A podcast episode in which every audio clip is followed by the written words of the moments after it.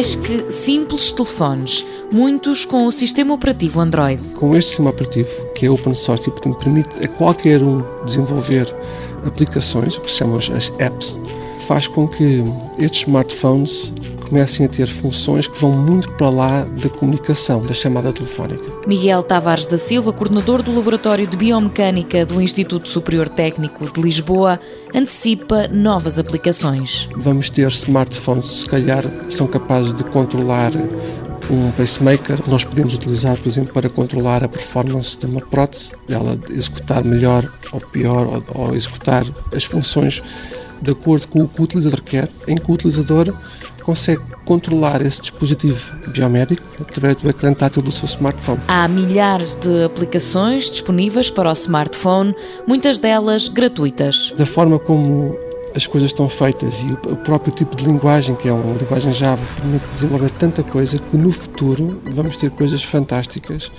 e muitas delas aplicadas ao movimento humano e, e ao controle de dispositivos que interagem connosco.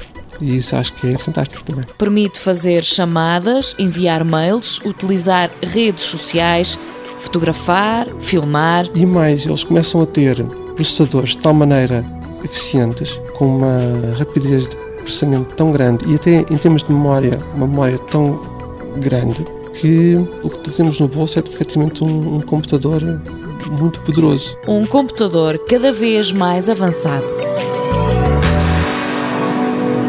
Mundo Novo, um programa do Concurso Nacional de Inovação BSTSF.